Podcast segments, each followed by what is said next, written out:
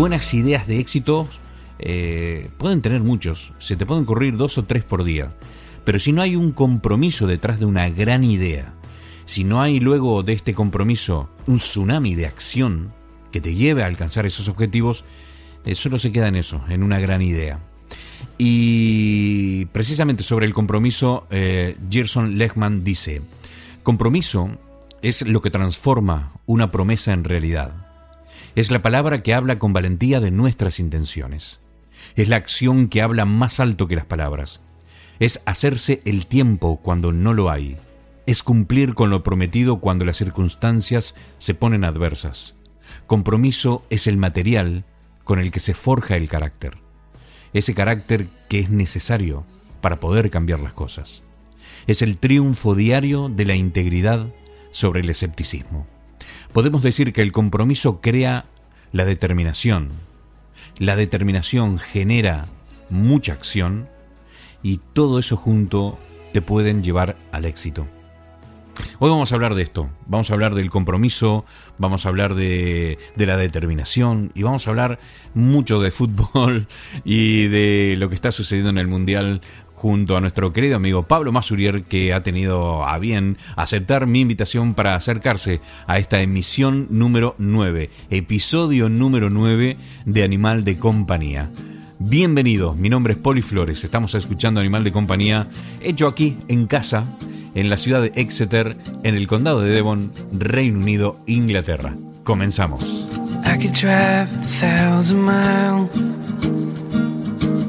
Don't even know what it's like to be tied. Holding oh, on between lands. No, I don't even know what it's like to be tied. Come on, leave the house, lock the door. And we don't even know what we're trying for. On and on to city lights. No, I don't even know what it's like to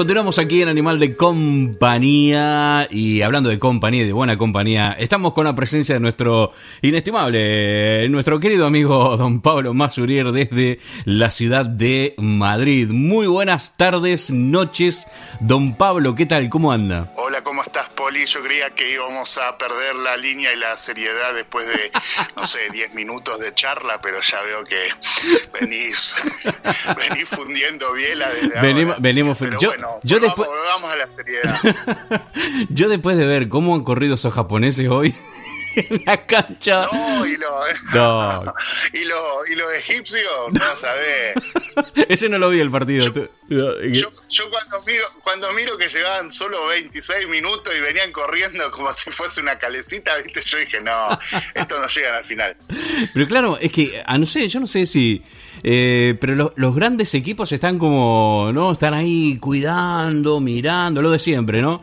Eh, pero estos, estos equipos como, por ejemplo, bueno, el de hoy, ¿no? Este, eh, Japón, Egipto, eh, luego, bueno, Croacia no, porque Croacia ya viene pisando fuerte de hace un par de años, pero, no, como no tienen nada que perder, yo miraba a los japoneses hoy, que fue el único partido que viene el día del que puedo hablar, yo veía cómo armaban, cómo se reorganizaban, cómo replanteaban, cómo corrían, siempre estaban atacando, era una cosa de loco, yo dije, ojalá, ojalá pudiera decir lo mismo de Argentina, increíble.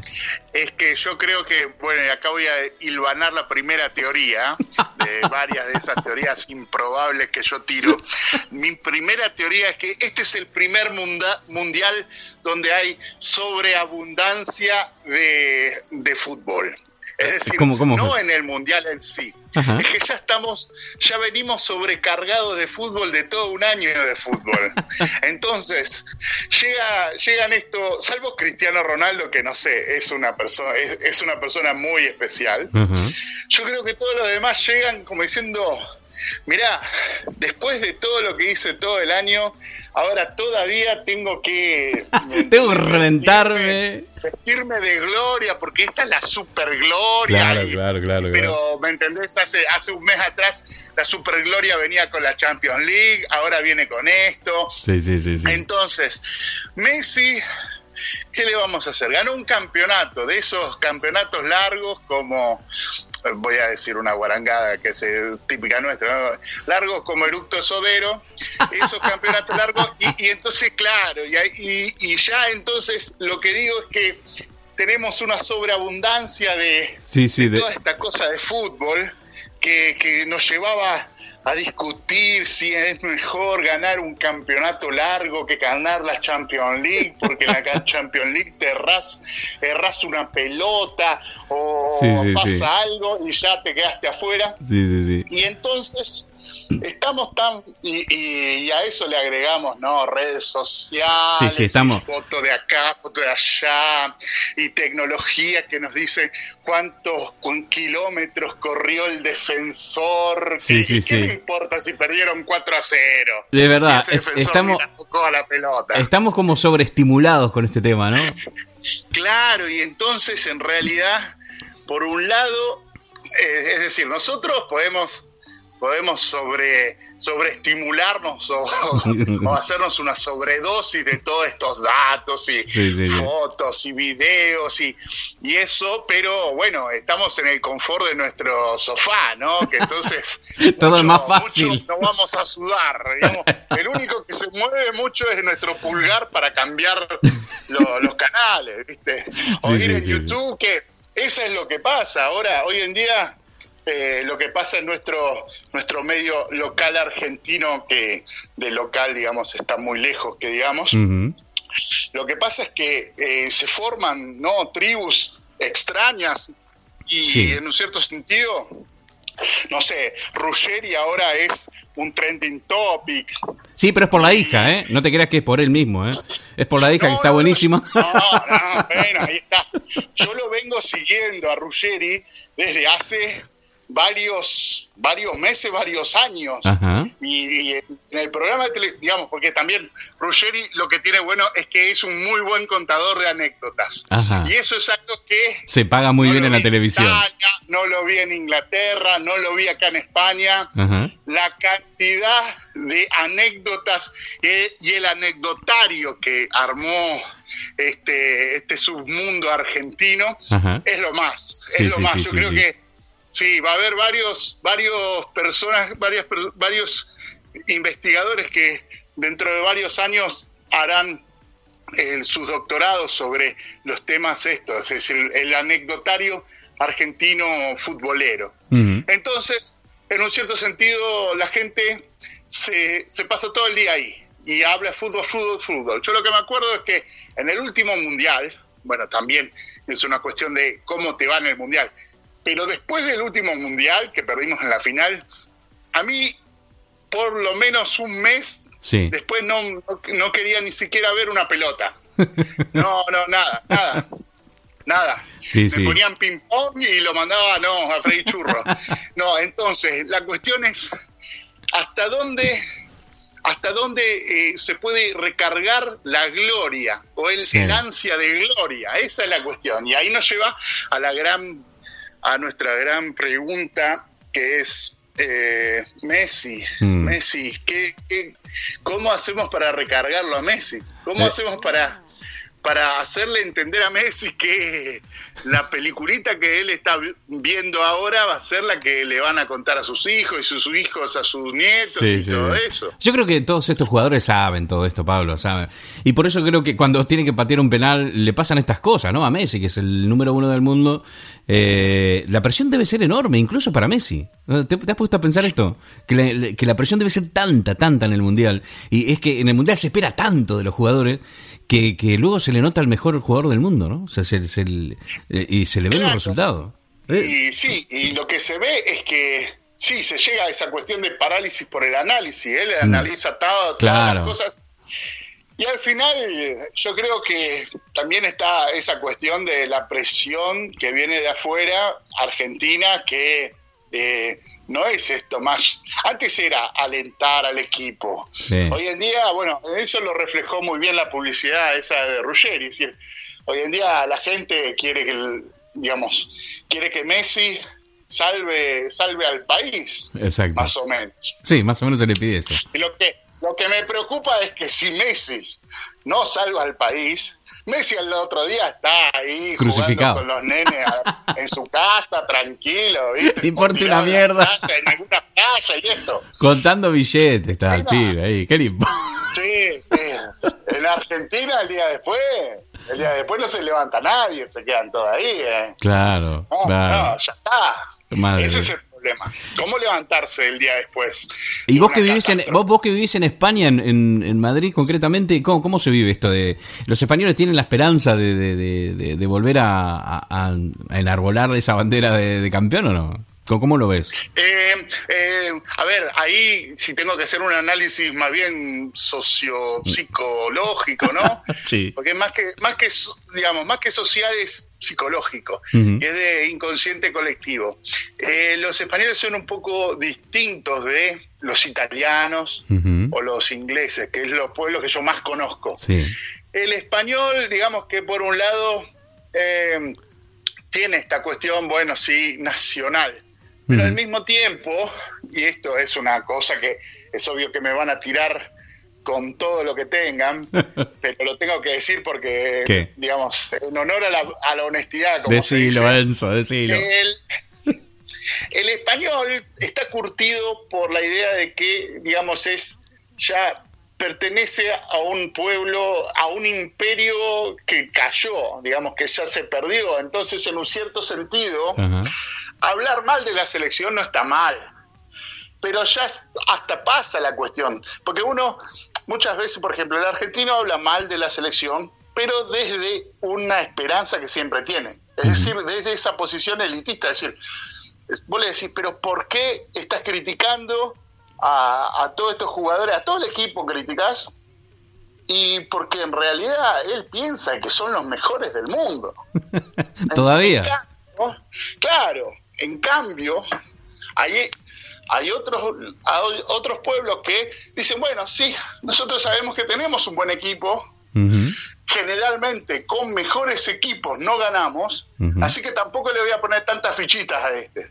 Claro. En cambio nosotros como locos decimos, mirá, si tengo 10 fichas le voy a poner 20 fichas, porque seguramente si, si pongo menos, vamos a perder. Entonces, de última, la- eh, digamos, estamos condenados a, a ser unos optimistas que no conocen, digamos, un, un optimista sin memoria. Eso es una cosa. Claro, No, el no. optimista sin memoria Claro. está bien, pero llega un momento donde, viste, no, no tiene nunca la virtud de la precaución.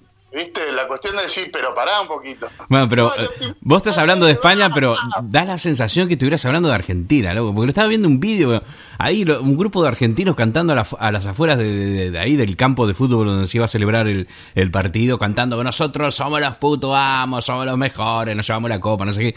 Yo sé, ¿por qué siempre hacemos esto? Y somos los únicos que lo hacemos, ¿no? No hay otro país, no conozco, no he visto vídeos de otro país de gente que haga lo mismo que nosotros, ¿no? Siempre ahí Bueno, yo- esta bueno. cosa que nos Eh, identifica. después nos quejamos, Pablo, después nos quejamos. No, pero bueno, es que, bueno, está, las dos cosas eh, conviven en nosotros mismos. Entonces, somos oxímoron, es decir, somos dos tendencias que van en direcciones opuestas. Mm. Y las sabemos domar y las sabemos meter al mismo tiempo. Es como la publicidad esa te amo, te odio, ¿viste? Que también hizo, hicieron para el Mundial pasado, ¿no? Entonces, es esa cuestión. Eh, es un optimista sin memoria y al mismo tiempo eh, es un pesimista eh, sin razón. Es decir, porque, eh, no, sí, siempre, digamos, siempre estamos en la mala y cuando estamos en la mala queremos además ser los mejores. Sí, sí, No sí. como pesimista, si no me venga a cagar el día de mierda que tengo, ¿viste? Como se dice. Disculpe, discúlpenme la palabra, No, no, está bien, está bien, Cuando vos estás, cuando vos estás mal, digamos, ahí, ahí está la cuestión. Cuando vos estás mal, querés que la gente te respete el hecho de que tenés un día de mierda Mm. y que te ayude a tener un día de mierda. Sí, sí, sí, ¿no? sí, Y que sí, te sí. digan, ay, pero no, mirá lo lindo. No, y pasa lo mismo al revés. Cuando yo estoy bien positivo así, no me, no, no me vengas a decir que en realidad la selección no tuvo horas de trabajo. Eso porque a mí no me importa, porque no importa cuánto se sacrificó antes. A mí me importa que ahora haga la gloriosa, haga la, la, la Sí, de siempre, la que Sí, sí, yo, yo quiero ahí, resultados ahora. A mí no me hable, no me des historia. Dame resultados, dame resultados. yeah. Por eso, y ahora, y aquí es donde tiro, ¿no? Un, un toque de, un poco elevo la, la conversación y digo justamente eso. Uno de los padres de la sociología, que se llamaba Max Weber, tiene un libro que, bueno, es, eh, es uno de los que explicó todo, el, eh, toda la historia de las, de las sociedades. Y una de las cosas que dijo cuando él hablaba, por ejemplo, de la religión, es que dice que las sociedades pasaron de el mago a- al, al sacerdote. Y no quiero que no quiero entablar ahora una discusión con los sacerdotes, con el clero, con toda esa cuestión, pero simplemente quiero reflejar justamente eso que decía Weber. Weber dice, ustedes piensen a, a- a lo- a la prehistoria, ¿no? En esos tiempos donde había un tipo que se creía que Hablaba con Dios. hablar con los dioses, que tenía, viste, un- unas explicaciones mejores para las cosas. Y entonces ese tipo, no sé, un día le venían a preguntar algo porque estaban mal y decía, bueno, mirá, tomá, acá te doy una pócima, te doy una poción y te vas a mejorar.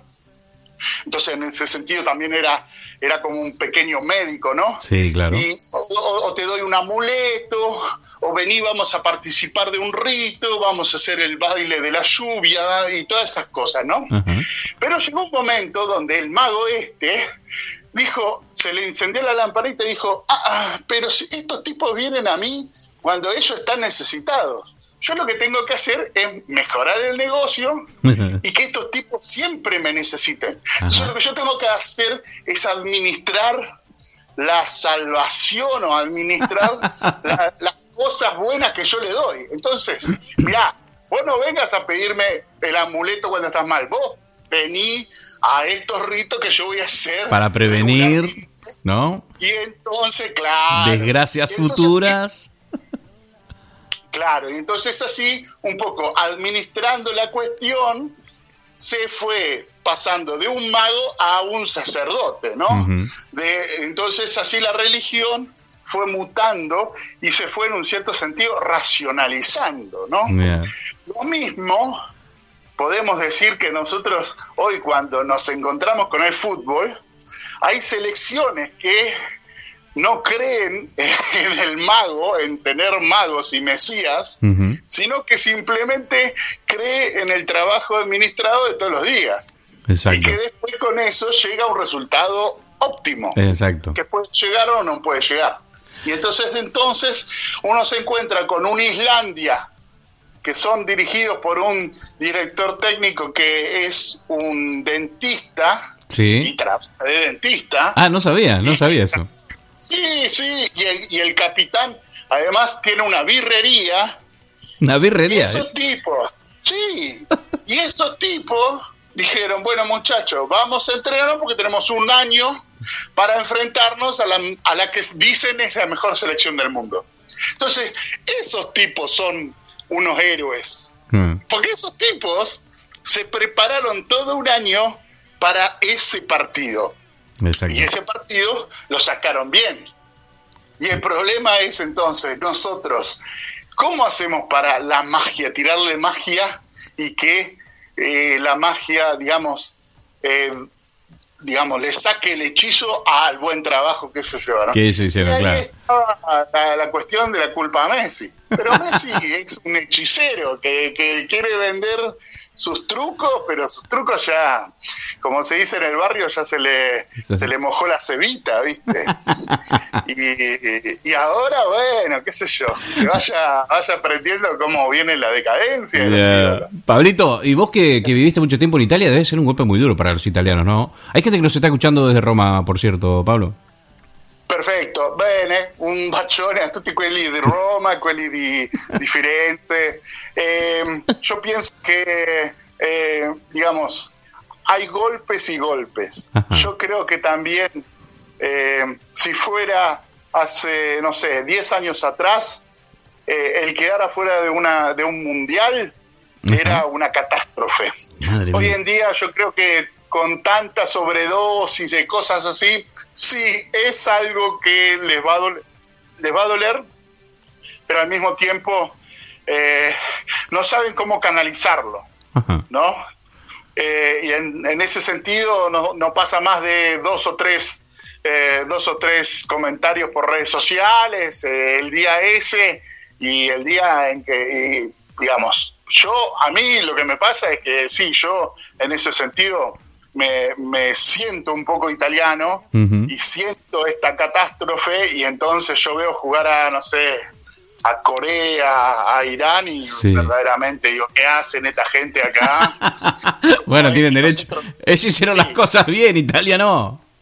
¿Pero qué? ¿Lo hicieron la cosa jugando allá en campeonato? Sí, es verdad. Allá, bueno. Nosotros perdimos contra Suecia, carajo. ¿eh? No, de verdad, eso también nos haría, digamos, esas son las, eh, las cuestiones que no nos preguntamos por, por el miedo que a, a lo que podría ser la respuesta. Por ejemplo, Argentina, digamos, no muy lejos de mí que sea lo que, lo que lo que todo el mundo quiere, yo también quiero que gane Argentina, pero si Argentina no clasifica, si Argentina pierde con Croacia y eh, saca un empate malo con, eh, con allá, ¿cómo se llama? Nigeria, que la pregunta que podría hacer una persona que, que quiera molestar es, ¿no nos hubiera convenido no pasar con Ecuador y quedar eliminados, sino ir al Mundial? Así al menos escar- digamos, Evitaba la vergüenza.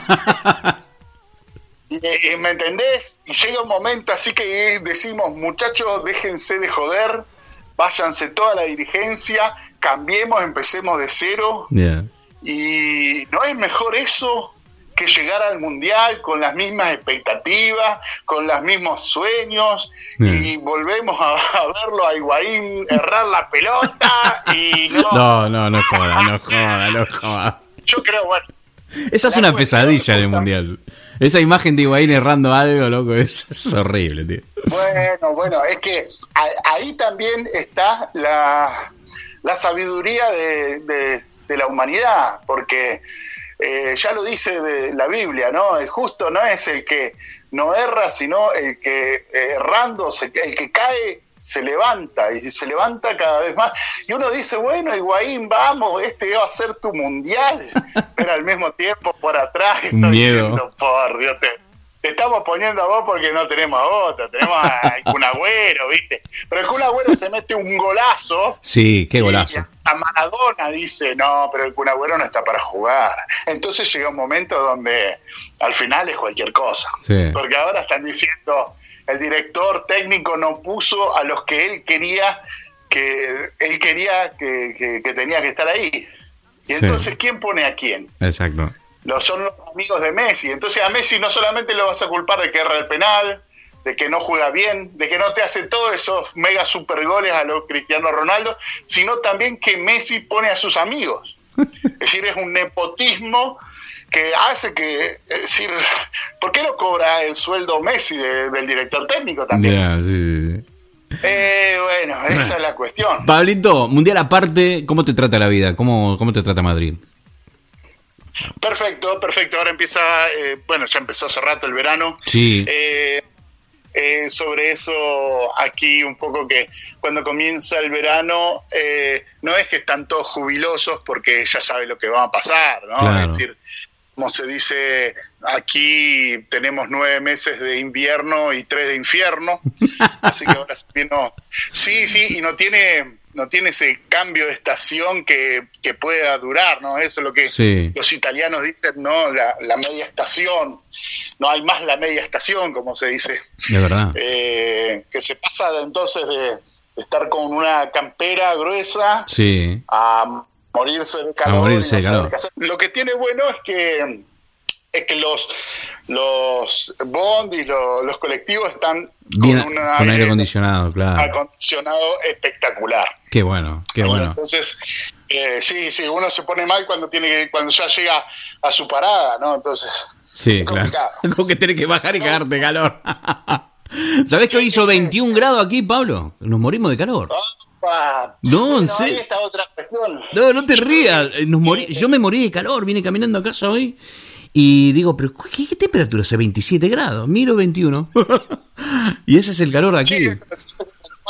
Cuando su- cuando superan los 20 grados ahí empiezan a sacarse Sí. la ropa, los, los pies, se sacan la remera, andan Sí, así. y mis compañeros de trabajo diciendo, uff, qué calor, qué calor. Y yo bueno, no hace tanto calor. Calor hace en España con 43 grados, pero aquí con 21 no joda, ¿no? Pero bueno, es que los ingleses tienen otro, otro claro, están acostumbrados Sí, a temperatura no, súper además baja tiene durante todo el año. además, una de las cosas que yo, digamos, yo cuando viví, viví dos años ahí en Londres, yo puedo decir que no, a mí se me escapaba el verano, si no, nunca quería, quería que llegue y nunca llegaba y Claro. ya se había terminado. Y se había terminado, sí, sí, sí. Que llegue estábamos en octubre, ¿no? Y no, nunca llegó. Entonces, y no, y el problema es justamente eh, el hecho que en Inglaterra de noche siempre está fresquito, ¿no? Eh, nunca va a pasar algo como nosotros nos acordamos de esos, esos, esas navidades, Uf, esas noches de mía.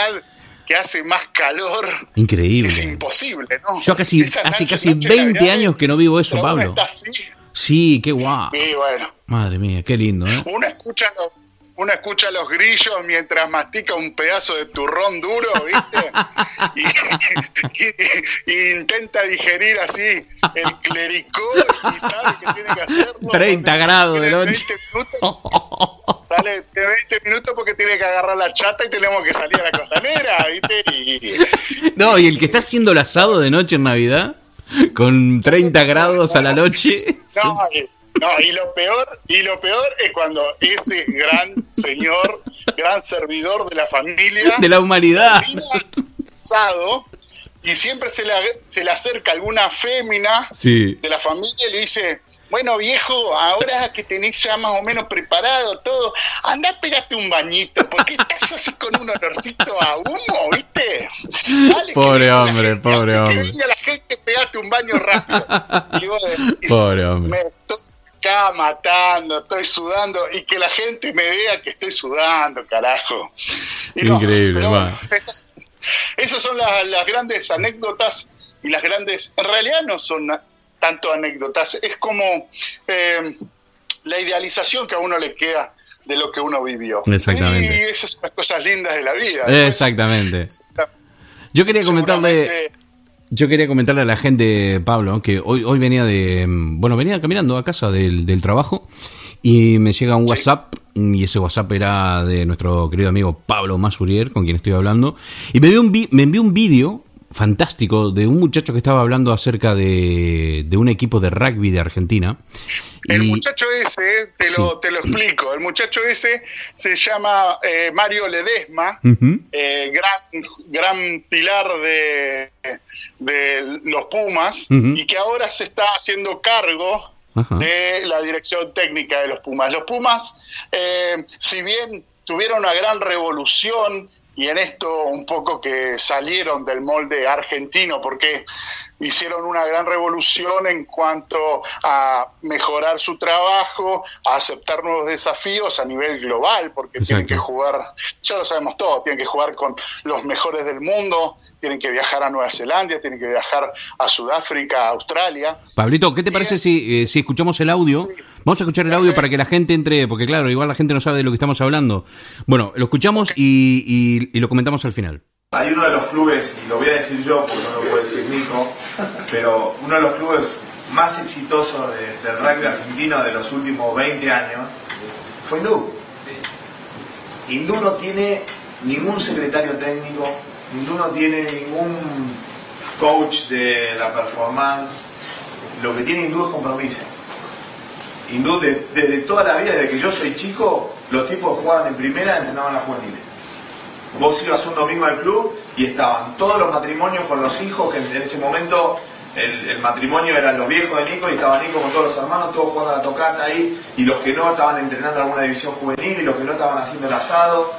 Compromiso, compromiso. Hoy yo voy a mi club y tenemos secretarios técnicos que no sé ni qué hacen, eh, por falta de compromiso, porque están ahí, porque lo, y yo entiendo, ¿eh? yo entiendo porque la verdad que el laburo de ustedes es tremendo y dedican un montón de tiempo para, para no sacar demasiado, ustedes van a dar todo el tiempo y es muy complicado. Pero los clubes que andan bien, los clubes que andan bien es donde los tipos más se comprometen donde los tipos más se comprometen y, logran eso de los chicos, porque no es lo mismo que la menor de 15 de Hindú la entrene Nico que que la entrene el secretario técnico, no es lo mismo. Y, si vos querés transmitir los valores del club y querés transmitir el sentido de pertenencia y lo que vos querés al club, te lo va a dar un tipo que realmente crea- quiera el club y que tenga un sentido de pertenencia enorme por el club. Entonces, el compromiso de ese muchacho lo determinamos nosotros, pero de acá a Japón, de acá a Japón. No pretendan que los chicos sean comprometidos si nosotros no le inculcamos ese, ese, ese compromiso. Yo no puedo pretender que, que- que mi equipo tenga locura y laburo si yo no le doy eso todos los días. Eh, ahí está, ahí acabamos de escuchar cómo... Eh, eh, palabra, eh, sabe, sabia palabra. increíble. Porque, eh, la, la palabra clave, clave, clave es compromiso, es tremendo, ¿no? Es, es- eh, porque claro, esto se, se puede ah, esto se, se puede decir de cualquier proyecto, no solo de, de- de un equipo de rugby, sino de todo en la vida, ¿no, Pablo? Sin compromiso que tenemos, no tenemos nada. Es que el y sí, y al final no es que no tenemos nada, no somos nada si no, son, no tenemos compromiso. Si uno va a fijarse etimológicamente, compromiso viene de co, es decir, compañía, Mm. pro, que es la idea de futuro, y miso, que es de metere, de, de meterse. Entonces, el comprometerse es meterse con otro en el futuro. Y entonces, esta idea de comprometerse con algo, con alguien, es lo que a uno le da, en un cierto sentido, no solo una seguridad y una perspectiva hacia el futuro, sino también la idea de que uno tiene poder Exacto. sobre sí mismo y sobre lo que va a hacer. Y el otro recibe, y que el otro acepta ese, ese poder y lo comparte. En realidad, yo creo que justamente la idea de compromiso, así como lo, lo plantea, eh, lo plantea Ledesma en el video, va más allá de, de una simple cuestión. Él lo dice ahí, que en realidad es la- las personas que están siempre en el club y que cuidan al club y que eh, se meten en eso, están en la cuestión, son los que al final le dan eh, un servicio más eficiente y al final son los, los casos de éxito. Eh, y son los que, lo ponen todo, ¿no? Lo ponen, lo ponen todo. Claro, y que al final, si la, cuestión justamente es, esa, es solo triunfa el que lo pone todo o en realidad lo podemos poner al revés, solo fracasa el que no lo pone todo, aunque gane. Porque uno puede decir, bueno, yo gano, pero no lo puse todo. Yo sé que me faltó algo y esto que eso, pero bueno, ya gané el partido, gané y seguimos adelante.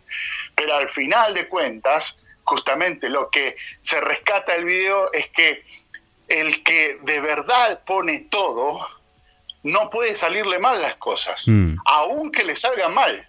Exacto. Porque en realidad, a largo plazo y en una, digamos, en, un proyecto colectivo, es obvio que siempre se va a ir mejorando.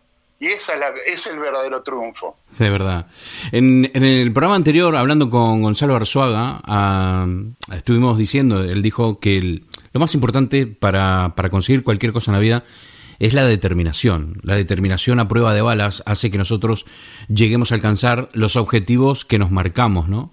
Y tranquilamente se puede decir que eh, sin compromiso eh, es imposible alcanzar la determinación adecuada para, para conseguir los objetivos. Eh, yo no sé si esto es así realmente, pero se me ocurre que cuando uno está comprometido con algo, le surge esa determinación que es una cosa después de la otra. Estoy totalmente de Es decir, ¿se puede estar determinado eh, sin compromiso? No, ¿no?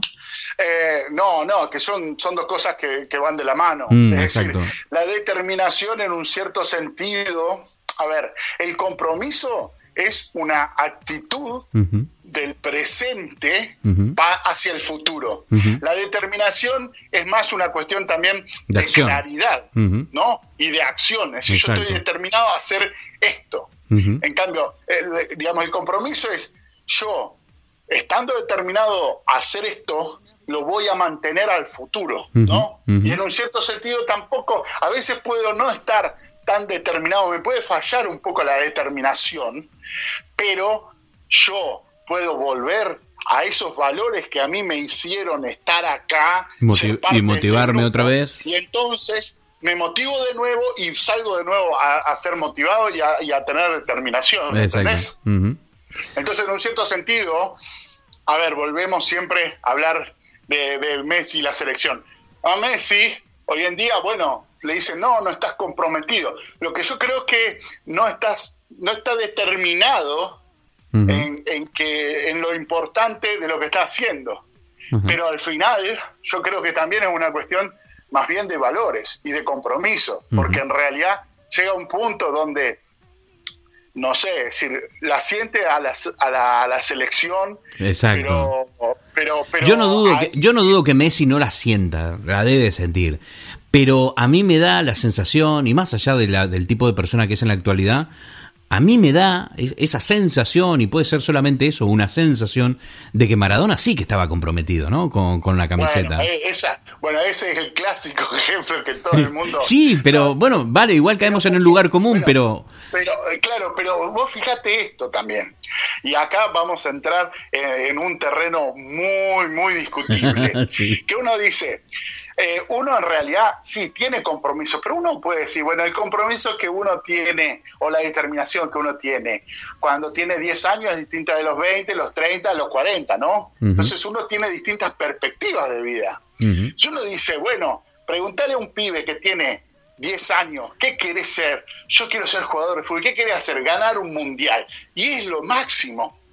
Si tenés 20 años, bueno, tal vez siga siendo lo máximo. Es decir, Messi a los 25 años era un loco de la pelota, era él y la pelota y la red y ya está. Y mataba a todos, y le ganaba a todo. Ahora bien, después, y acá entro en el gran problema, después Messi empezó a tener hijos, empezó a ver la vida, empezó a errar penales, empezó a, a, no llegar a ganar finales, sino, bueno, llegamos hasta las semifinales de Champions, bueno, pero hicimos un buen partido, pero... se ayornó, se achanchó.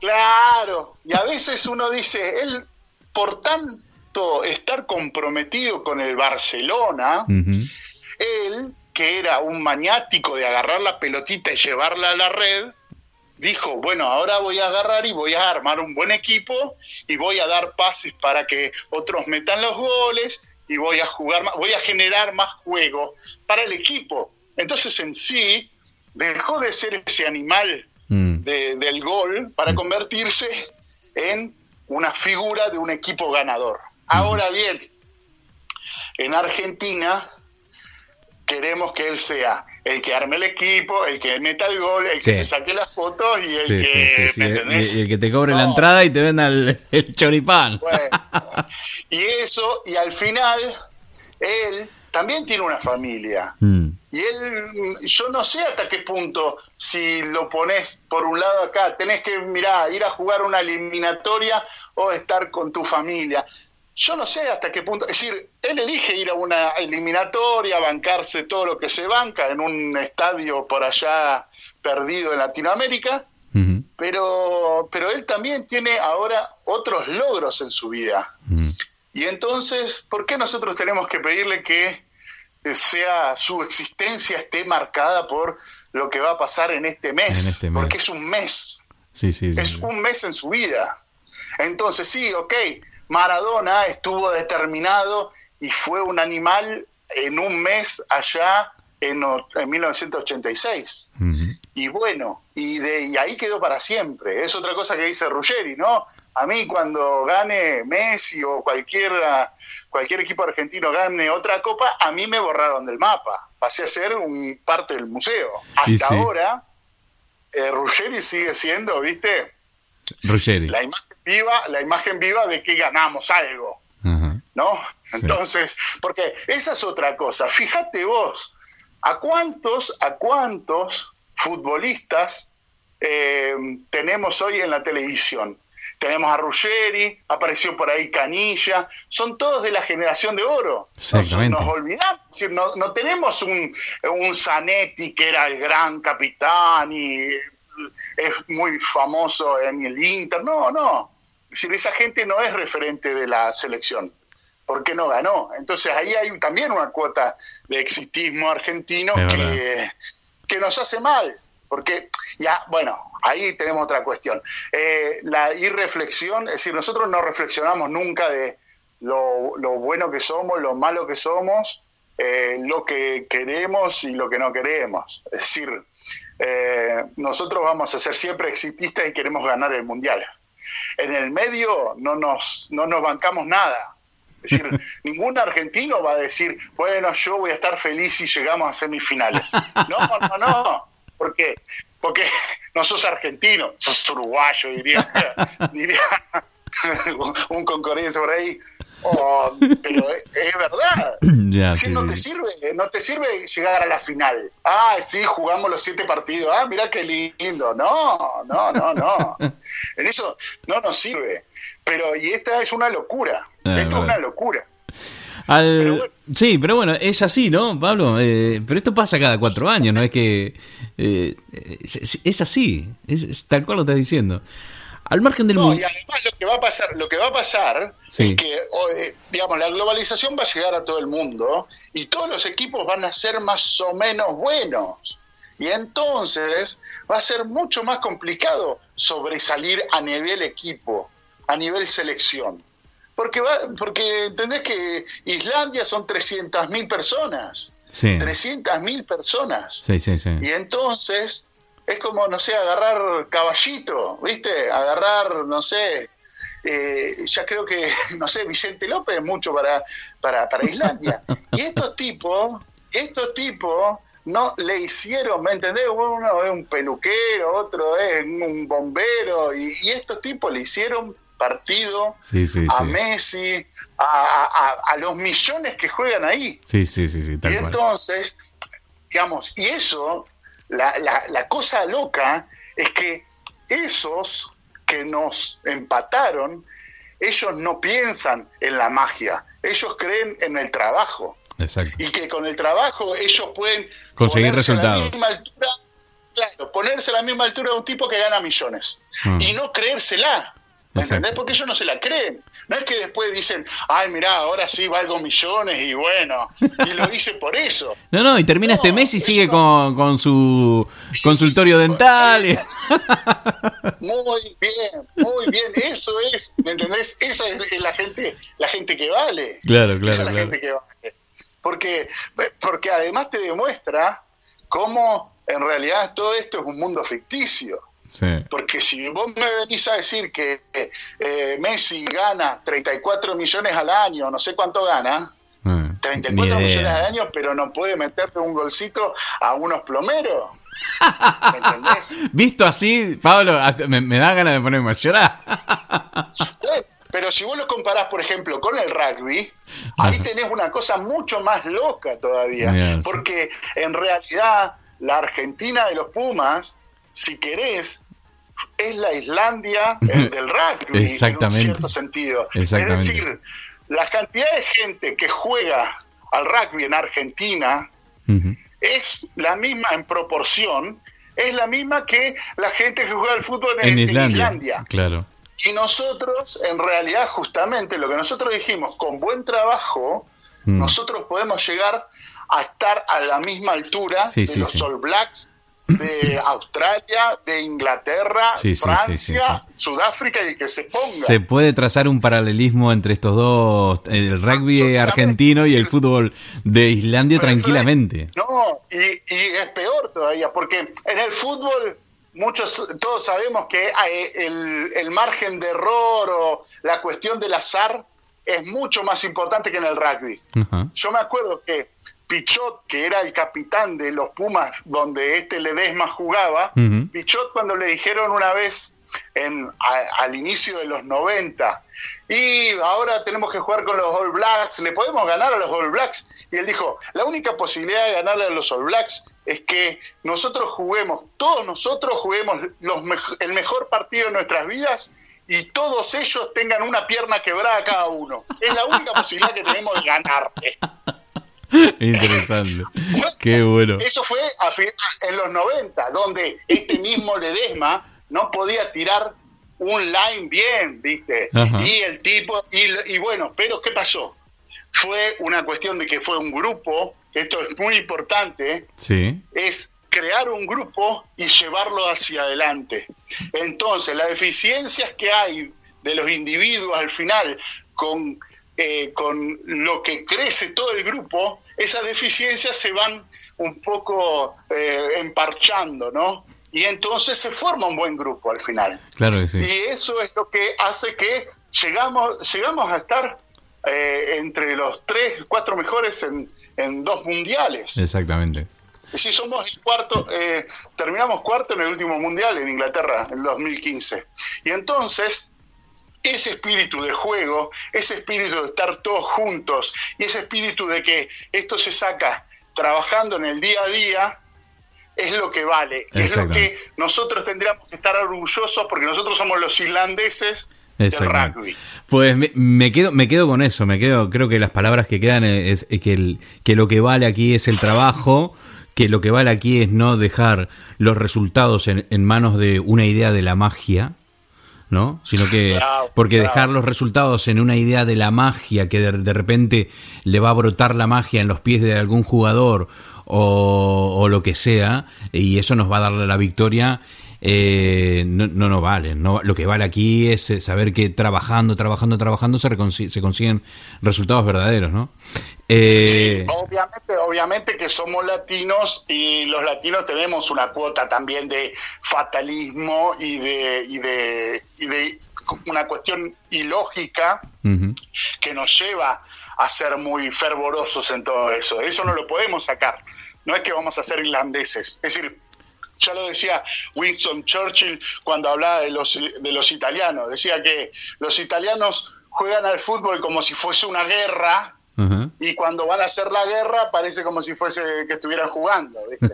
Entonces, Claro, la idea es, ellos se toman el fútbol, ay, como si fuera la última de las Sí, la- tragedias. sí. Y, pero después, bueno, cuando van a tirar unos tiros, ay, bueno, ya está, decir, bueno, nos rendimos, este, aquello, bueno, ya está, somos todos héroes. Madre mía.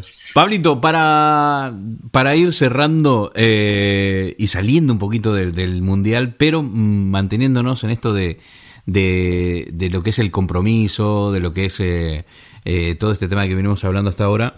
eh, hay algo que es el asesino número uno del compromiso, ¿no? Y de la determinación, y es la procrastinación. Eh, y eso y- es muy loco porque está súper unido a la tecnología, ¿no? Con esto de los móviles, Facebook y las redes sociales. Eh, procrastinamos y abandonamos. ¿Qué, qué, podríamos decir acerca de la procrastinación? Eh, en, en realidad, el que procrastina es el que deja eh, sus obligaciones hasta último momento. Mm. Que ahí hay, hay dos teorías, más o menos, según lo que yo pienso. Esto Mm. totalmente rebatible. La primera teoría es que el procrastinador se cree que es tan genio que, bueno, yo lo hago a último momento y me va a salir bien igual, no importa, ¿viste? Entonces digo, bueno, me tomo mi tiempo. Y lo, y lo loco es que justamente eh, el procrastinador serial ¡Serial! Eso está buenísimo. Procrastinador serial. Claro, el procrastinador serial es el que Me encanta. es el que se toma, el que, el que, bueno, Ya lo hace como un modo, lo tiene como un modo de vida o qué? Claro, en realidad, viste, la, la- la gente normal, la gente responsable tiene una agenda para organizar, ¿no? Sí. Organizar Sí. las cosas que tiene que hacer en el tiempo que tiene, ¿no? Generalmente la persona normal es una persona que sabe que el tiempo es limitado, que, que el tiempo vale y que entonces, y que su actividad vale, y entonces depende qué cosa es más importante que la otra, le da más tiempo o no para llegar a cumplir con todas las cosas, ¿no? Sí, sí, sí. El procrastinador en realidad no tiene mucha, digamos, no le, no, no le importa mucho todas estas cuestiones de organización, digamos, del proceso. Él simplemente se fija, bueno, ah, mira, la semana que viene tengo que entregar un trabajo el martes, así que bueno, es, es largo, entonces más o menos el, el domingo a la tarde me voy a empezar a poner mal. No es que voy a ponerme a ocuparme. Empecé a ponerme un poco mal. El lunes a la mañana digo, bueno, tengo todo el, todo el lunes, ¿eh? Sí. Vamos a lograrlo. Madre mía, madre mía. El lunes a la tarde digo, bueno, ya estamos un poco en el horno. Sí, sí, sí. Y, y- pero bueno, llega el martes y uno y los procrastinadores seriales cumplen y van cumpliendo con sus con sus fechas límites, con sus deadlines, como Sus se dice, pero Aquí- pero es como una batalla, ¿no? Que uno va sobreviviendo. Es decir, es como que te invitan a una guerra y, eh, y en lugar de un arma te dan una cucharita, ¿viste? Vos sabés que cada batalla que vas superando sos un sobreviviente, pero no es- entonces es, es así. El procrastinador serial es un. Hay, hay un video de eso, yo creo que lo habrás visto, eh, que es el, el tipo que, que tiene el timón de su, de su vida y llega un monito y el monito lo, lo interrumpe siempre. Mm. Ese es otro video buenísimo, pero Ah, es bueno. más, No, no, no, no, más lo- no para, lo he para visto. ver que es más para ver que para que para, para escuchar. Y bueno, y en realidad justamente el procrastinador eh, tiene este, este problema y sí, es Por- un problema de compromiso. es- y además- y además es un tema- problema de compromiso. Sí. Decime. Mm, No digo que, perdón, es eh, muchas de las empresas de aquí de Europa, muchas empresas europeas saben de esto, que es una conducta bastante habitual, Pablo, ¿no? Es decir, saben que sus empleados van a estar consultando Facebook, Instagram o lo que sea, y desde los servidores eh, lo que hacen es capar el acceso a Facebook, a WhatsApp, ¿no? En, en- en sus redes, en su, en su, digamos, su Wi-Fi de la empresa, ¿no? La gen- tú- Es que justamente, a ver, si vamos a ser personas razonables y todo eso, tenemos que decir, estas empresas, todas las redes sociales, lo que van a querer es justamente ocupar el mayor tiempo de uno. Y es más, van a hacer, el truco que tienen es que es uno mismo el que va eligiendo qué contenido ve y qué es lo que pone y a quién acepta. Entonces uno ya sabe que cuál es el contenido que le está viniendo y, y uno lo acepta. Entonces uno quisiera estar todo el día ahí. Ahora bien, sabe que no puede estar todo el día ahí. Porque también es un problema, y esto también es un problema. Entonces, ¿qué, qué es lo que puede pasar? Bueno, empezamos a restringirlo, ponemos un horario para eso, eh, empezamos a decir, bueno, ok, vamos a solamente tener una hora de redes sociales al día, pero la cuestión es justamente el procrastinador. Eh, eh, Oscar Wilde, un, un escritor, eh, un escritor irlandés, decía siempre que eh, el necio es el que sabe el precio de todo, pero el valor de nada. Entonces, la misma cuestión es esta, es decir, nosotros tenemos que, nosotros tenemos tiempo y el tiempo es limitado. El procrastinador cree que, que no, que no, digamos, que no tiene, no tiene un valor de su tiempo. Mm. Entonces, si uno en realidad no le da valor a su tiempo, haciendo cosas buenas, Interesante, que le hagan bien. la cuestión, claro, la cuestión entonces su tiempo no vale nada. Y entonces lo puede gastar en estar en las redes sociales y hacer todo eso. Entonces dicen, ¿qué hiciste? Eh, estuve ahí, bueno, ya está. Pero entonces, claro, no le das mucho valor. Estuve compartiendo una foto y esto. Y uno se cree que está ahí también, viste, no sé, en el bar con otra gente cuando está ahí en Facebook. Pero llega un punto donde, eh, donde eso después te quita no solamente el tiempo, sino el valor que uno le da al tiempo. Y el Interesantísimo. valor de hacer cosas con el tiempo. Interesantísimo, Pablo. Nos quedamos, nos quedamos con eso, ¿eh? nos quedamos con que el procrastinador eh, no le da valor a su tiempo y, y precisamente lo único que tenemos es, es esto, ¿no? Tiempo. Y se nos va de las Claro. manos. Y se nos va de las manos. Y nos pasamos procrastinando. y.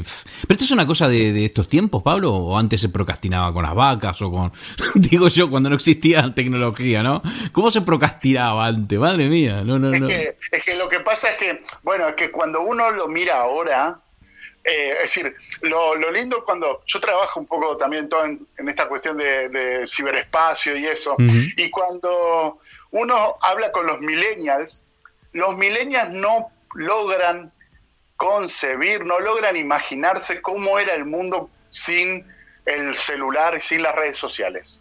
Es decir, ellos creen que nosotros teníamos, estamos todo el día al pedo. Porque, ¿me entendés? Que ya para, bueno, tengo que comunicarme con fulanito. ¿Qué tenías que hacer? Agarrar el teléfono, buscar en la guía, Ay, llamar por teléfono. Hola, nos encontramos a las 4 de la tarde En la tal plaza. lugar". Bueno, claro, claro. Y, y entonces, nosotros, ellos se creen que nosotros gastábamos el tiempo, eh, digamos, que nosotros teníamos un tiempo inconmensurable, ¿no? Mm.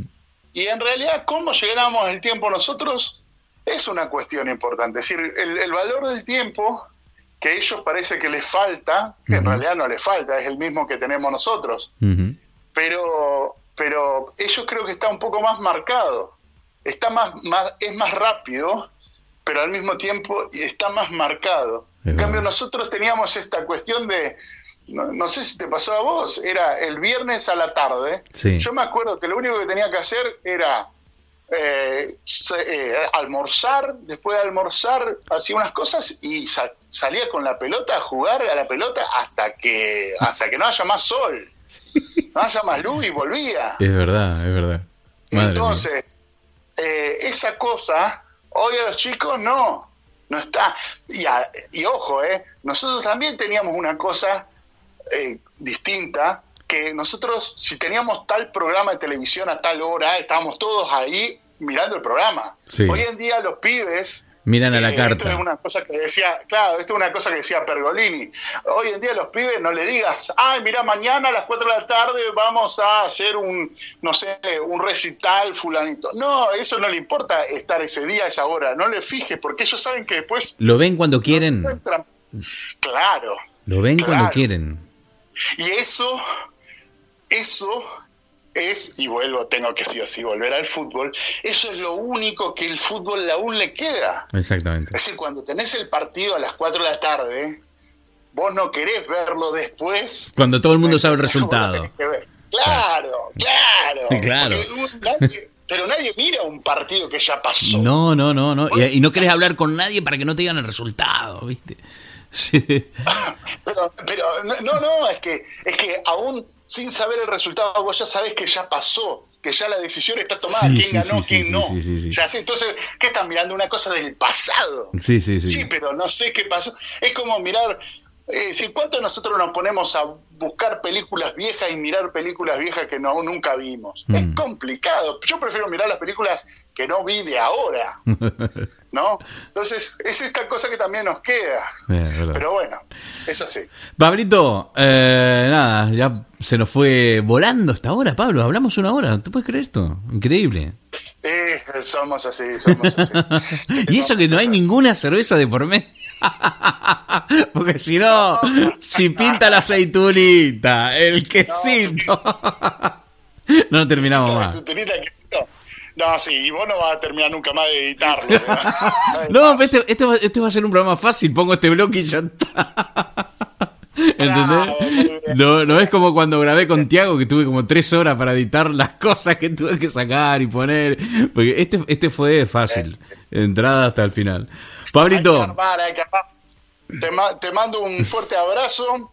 Eh, bueno, también después nos quedará que vos me cuentes a ver cómo vivís o cómo ves que viven allá el Eh, mundial. sí, claro que sí, Los claro. ingleses son jodidos, son, son bravos. Sí, sí, son bravos, son bravos. Pero bueno, vamos a ver. Yo creo que, mira, nos quedan tantas cosas por hablar, Pablo, porque yo tenía ganas también de saber un poco de tu vida, contarnos a ver en qué andas. eh, sé que estás enseñando, sé que estás haciendo un montón de cosas que, bueno, no. Sí, ahora estoy, estoy, estoy dando clases y bueno, eh, lo vamos a hablar en la próxima. Exactamente. Eh, vamos a hablar un poco sobre qué es lo que estoy haciendo, sobre ciberespacio. Eh, exactamente, todo eso es- Todas las cuestiones. Todo eso queremos saber, Pablo. Queremos saber eh, que todas esas cositas de ciberespacio, ¿qué? de, de ciberseguridad y todo ese tipo de cosas. Sí, Que sí, parece, parece, ocupando un poco ¿sabés de que parecen palabras de una película de James Bond, no? Pero bueno. No, no, pero es justo, a ver, a ver, básicamente yo estoy dando eh, clase en una materia que, una de las materias que tengo es inteligencia y defensa nacional. Y al final yo le estoy dando clase a los James Bond de No, acá. ma- madre mía, interesante. Eh, Claro, interesante. yo, viste, James Bond, viste, yo te- tengo menos cintura que un pollo, viste. Yo, yo muero en los dos primeros minutos de la película de James Bond, viste, es decir, me tiraron la bala y yo dice, ¡ah! Porque ya está, afuera. Bueno, entonces, entonces Entonces- dejamos la invitación, Pablo. entonces, dejamos. Lo de- loco es que. sí, Sí, no, no, pero lo, lo dejamos para otro día. Sí. Y bueno, siempre un placer hablar contigo. Claro que sí, y Pablito. Nos mantenemos en contacto. Muchísimas gracias, que- muchísimas vamos, gracias. Messi, vamos, Messi. ¡Vamos, Messi, carajo! Muchísimas gracias, Pablo, por atendernos, porque ha sido así, siempre sin problemas, siempre dispuesto a charlar. Y, y nada, que tengas una semana fantástica. Sé que te vas de viaje y a ver si nos cuentas un poquito acerca de, de- de todas estas cositas. de- nos, nos parece súper interesante tu vida, Pablo, por eso estamos siempre pendientes ahí. Gracias, gracias, Poli. Un abrazo. Muy buenas fotos en Instagram. Oh, sí, muchas gracias, maestro, muchas gracias. De- Decí, cuál es tu Instagram, así, así la gente que, que no te sigue te empieza a seguir. Porque de, verdad sí. sacás esas fotos con detalles Sí, sí. están muy buenas. Muchísimas gracias. Instagram.com barra poliflores. Es muy fácil, muy fácil. Bueno, Pablito, te mando un abrazo enorme. Gracias por estar aquí en Animal de. Compañía en este episodio número 9. Gracias, chao. Venga, chao, hasta luego. Bien, así pasó Pablo Masurier desde, desde la ciudad de Madrid. Nos hemos reído un rato, ha pasado el tiempo volando, eh, porque de esa es la forma en que pasa el tiempo cuando la estás pasando bien, cuando estás entre amigos. Y nosotros cada vez que estamos con Pablo nos sentimos como en casa, realmente. Así que nada, eh, la presencia de él aquí en el programa siempre no- nos viste de gala, no, nos predispone y que si esto fuera eh, en persona, seguro que apagamos el micrófono y descorchamos la cervecita y nos comemos aceitunita.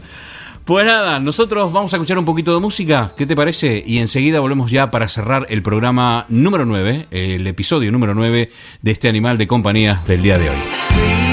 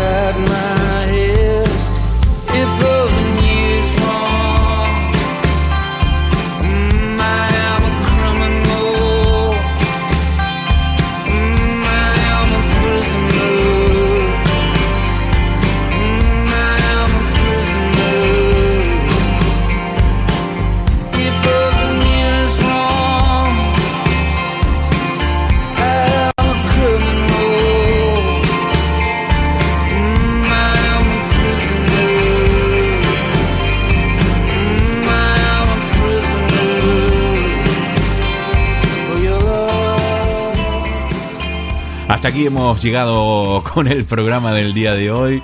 Muchísimas gracias Pablo Masurier por acercarte a este que espero que sientas ya como tu casa, a este nueve episodio número 9 de Animal de Compañía. Para nosotros es un placer. Hoy nos hemos extendido unos minutos más.